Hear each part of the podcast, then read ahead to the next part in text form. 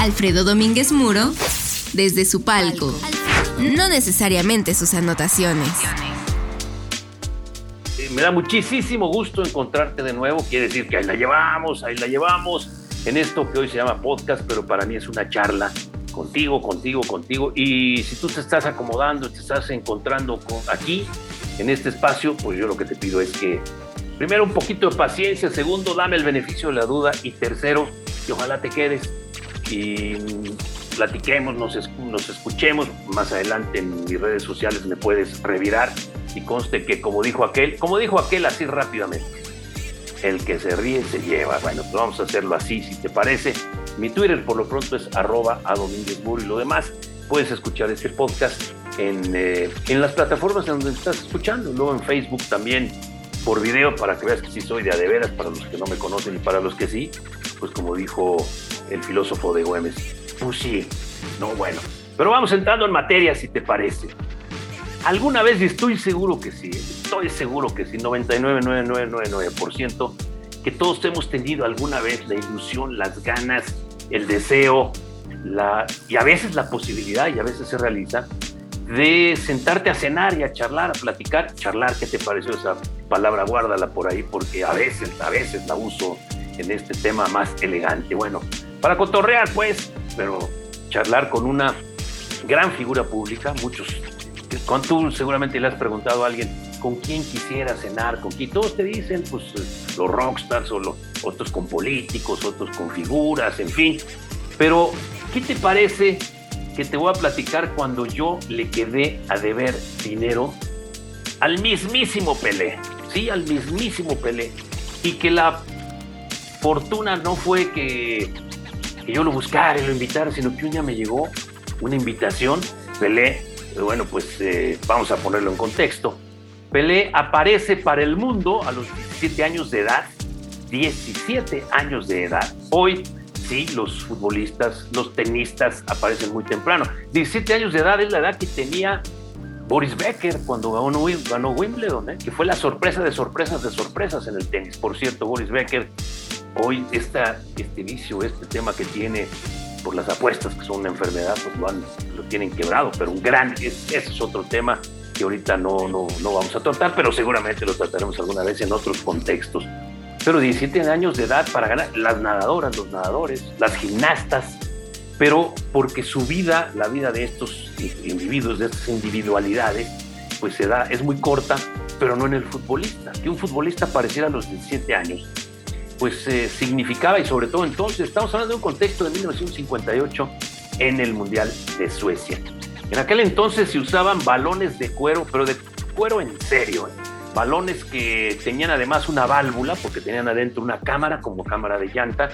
Pues a lo mejor muchos de ustedes no saben lo que es una cámara de llanta, porque cuando se les poncha eh, ya vas a la vulcanizadora y ya, pero una cámara de llanta de esas, de esas que se usan mucho en caleta, unas negras así grandotas, pero redondas, ¿no? Redondas y cuando te tocaba cabecear y te tocaba la válvula, bueno, te echaban, los, te echaban la imaginación hasta, hasta la nuca. Bueno, ahí apareció, los zapatos eran muy duros, los tacos de los zapatos eran de madera y clavados, o sea que de repente se te quitaba la, la plantilla y sacaba sangre. Bueno, ese era pero eso era para todos, 17 años de edad. Pelé aparece para el mundo en la selección de Brasil. Y en esa selección de Brasil era una, sesión, una selección maravillosa. Hay que recordar que ese era 1958, 1958. Solamente 13 años antes se había pactado pues, el armisticio de la Segunda Guerra Mundial. Y cuatro años antes, 1954, se había dado la Copa del Mundo en Suiza, en donde la selección alemana a la que perdonaron y le permitieron jugar, era la Alemania del Oeste, antes estaba dividida Alemania entre dos. El oeste, que era justo los que están pues en la zona oeste, en la zona, en la zona de la Europa donde está Francia, Italia, Gran Bretaña, y en la zona del este, detrás del muro de Berlín, tema que algún día tocaremos. Esta selección llegó pues para ser vituperiada y era gente pues víctimas de la guerra y ganaron el Mundial de 1954. Entonces llegaron al 1958 en Suecia y para que entendamos el contexto, mi papá y sus dos hermanos tenían la ilusión de ir a ver un campeonato mundial de fútbol, platicado por mi papá. Y ese campeonato mundial, mis tíos tenían una buena lana primero. Segundo, mi papá estaba casado, así que nada más se fueron dos. Pero se fueron a Nueva York, estás hablando del 58, donde había muy poquitos vuelos, todo. El barco predominaba, tú viajabas a, Europa en barco, lo que se llamaba el, por se llama el transatlántico. Y viajaron en un barco, el Liberté, el Liberté, Libertad, un barco francés, que fue uno de los botines de guerra de Francia de la Segunda Guerra Mundial. Y bueno, pues subieron el coche, compraron un coche, un convertible, que ellos decían, compramos un pervertible, con todo lo que ustedes quieran entender en pervertible. Pero llegaron a la Europa, por Francia, a la Europa que estaba en reconstrucción, y se, y se fueron, se fueron, se fueron hasta Suecia. Y ahí jugó la selección, ahí jugó por cierto la selección mexicana de fútbol. Entre paréntesis, la selección mexicana de fútbol ahí ganó por primera vez un punto empatando con el país de Gales. Y el que anotó el gol, Jaime Belmonte, pues creo que fue todo lo más grande que hizo en su vida. Pero me platica mi papá que la gente fue al aeropuerto a, recibirlos como si hubieran sido campeones del mundo, de ese tamaño. De ese tamaño era haber ganado un punto por fin en la Copa del Mundo. Pero Brasil estaba en otras ligas como siempre ha estado. El país que ha estado en todos los mundiales. Y traen este jovencito Pelé pero Pelé estaba al lado de Didi, de Garrincha, un extremo derecho impresionante, de Zagalo, que después fue técnico de la selección brasileña, de un portero Gilmar, del Botafogo extraordinario, Yalma Santos, Milton Santos, eh, muchísimos jugadores de ese de gran nivel. Yo me acuerdo parte de esa alineación y ahí está. ¿Por qué? ¿Por qué? Pues porque me la aprendí, no porque los, no porque los vi, porque no había televisión entonces ¿eh? para, para entonces todo se conocía a través de la radio. Yo estaba, yo apenas me estaba dando cuenta de lo que era el fútbol. Pero bueno, Pelé hace un gran mundial. Pelé es la figura a sus 17 años con sus gambetas. Por ahí pueden ustedes verlo, ahí hay muchos videos en YouTube. Pongan Pelé y van a ver que hasta les sobran los pesos. Y por el otro lado, a mí en lo particular, siempre lo recordaré por México 70. Entonces estaba yo en prepa, eh, fuimos a la final en el Estadio Azteca, hace un gol extraordinario, por ahí está la fotografía o los videos, donde se levanta, ya estaba en el final de su carrera, brinca arriba de la cabeza del, de quien le estaba marcando y ahí anota ese gol. Y de ahí, bueno, pues sí se consiguió un sombrero de charro que alguien le regaló y bueno, pues le han conseguido mucha pelea porque Pelé eh, siempre muy cercano a México. Un día les platicaré todo lo que ocurrió en México 70 y por qué queremos tanto a Brasil en el fútbol, que no es casualidad. Fue muchas relaciones públicas y samba, desde luego, y la bonomía de los jugadores. ¿Qué tal palabra esa, eh? La bonomía de los jugadores, eh, de los jugadores brasileños. Bueno, pues me llega un día y de pronto me llega una invitación en un, vía mail en donde se dice que Pelé me invita a cenar. Hay que recordar que Pelé eh, ha sido relaciones públicas de Pepsi, de Mastercard mucho tiempo. Mastercard nos invitaba a mí y a otros periodistas, fuimos 10 en total latinoamericanos, incluido Estados Unidos, la parte de Univisión. Y bueno, pues eh, mexicana fue también, este, fue Fernanda Familiar, le dio un abrazo, un beso, hace mucho que no la veo. Y pues eh, llegamos, nos fuimos en business class, champañita, ya saben ustedes, y luego los que han ido en business class, ahí sí me tocó, y si no te cuesta, pues si es de barbas, pues mucho mejor.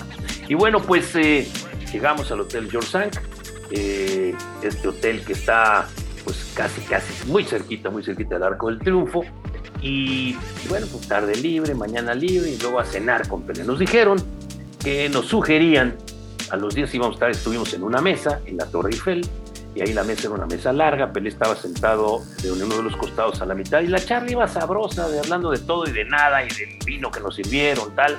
Hasta que una compañera chilena tuvo a bien decirle, Pelé, a todos teníamos una entrevista uno a uno después con Pelé al día siguiente. Pelé, si tú eres el rey, Iván, el Bam Bam Zamorano, es el príncipe. No, no, no, la compañera, qué va. Bueno, la regó es poco, ¿no? Yo creo que las miradas de todos la fulminamos porque se cayó la cena, o sea, se terminó el ambiente que traíamos. Bam Bam Zamorano jugaba entonces para Real Madrid, ha sido uno de los más exitosos jugadores chilenos, que por cierto ahora Univisión TUDN lo ha adoptado como símbolo americanista, símbolo Cuauhtémoc, Alfredo Tena, ahora Memo Ochoa, pero por favor, eso del símbolo ya está choteadísimo. Este no lo es, aunque fue un gran jugador. Y bueno, pues eh, ya nos fuimos cada quien a su habitación. Al día siguiente, a mí me tocaba ser el 3 o el 4 para entrevistar uno a uno a Pelé. Y me bajé al bar del hotel. Por supuesto, me brinqué, me brinqué la hora del desayuno. Pues era muy temprano, cara. Entonces, claro, la clásica excusa de no lo alcancé porque, ah, no, es que me hablaron de México y me quedé hasta muy noche a hacer. Todas esas. A, veces es excusa, pero la mayoría de las veces no. ¿eh?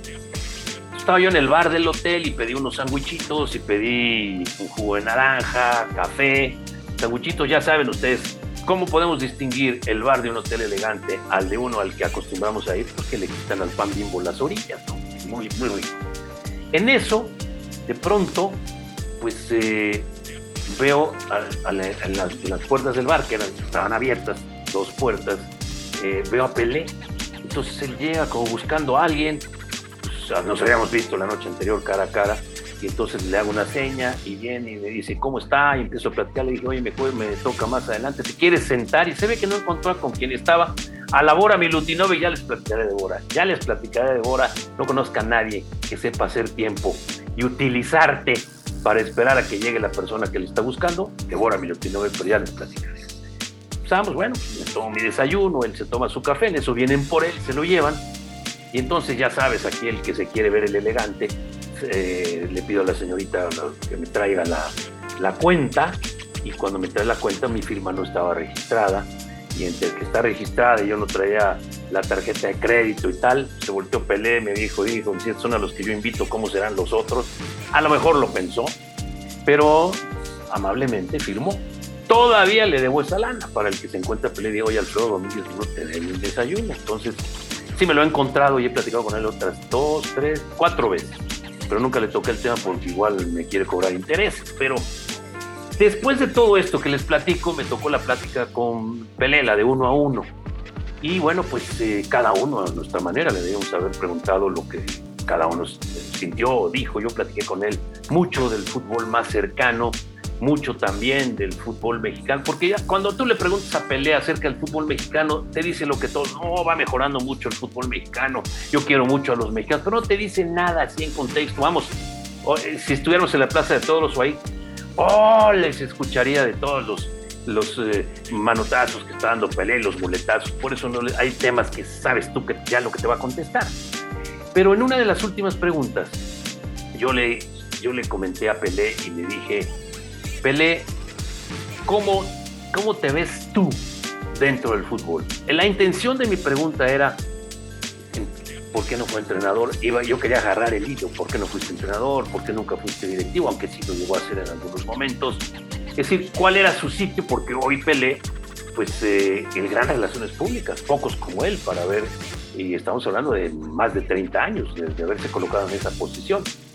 Y entonces Pelé se me queda viendo, se ríe y me dice, mira, cuando yo jugaba, eh, me comparaban con Di Stefano. Para poner en contexto, Alfredo Di Stefano, jugador asasatazo argentino, que después se fue a jugar con el Real, jugar en el Millonarios de Colombia, el River Plate, se fue a jugar con el Real Madrid y es hoy, está en el himno del Real Madrid, ya sale la saeta, acá, como se ve que le al Madrid.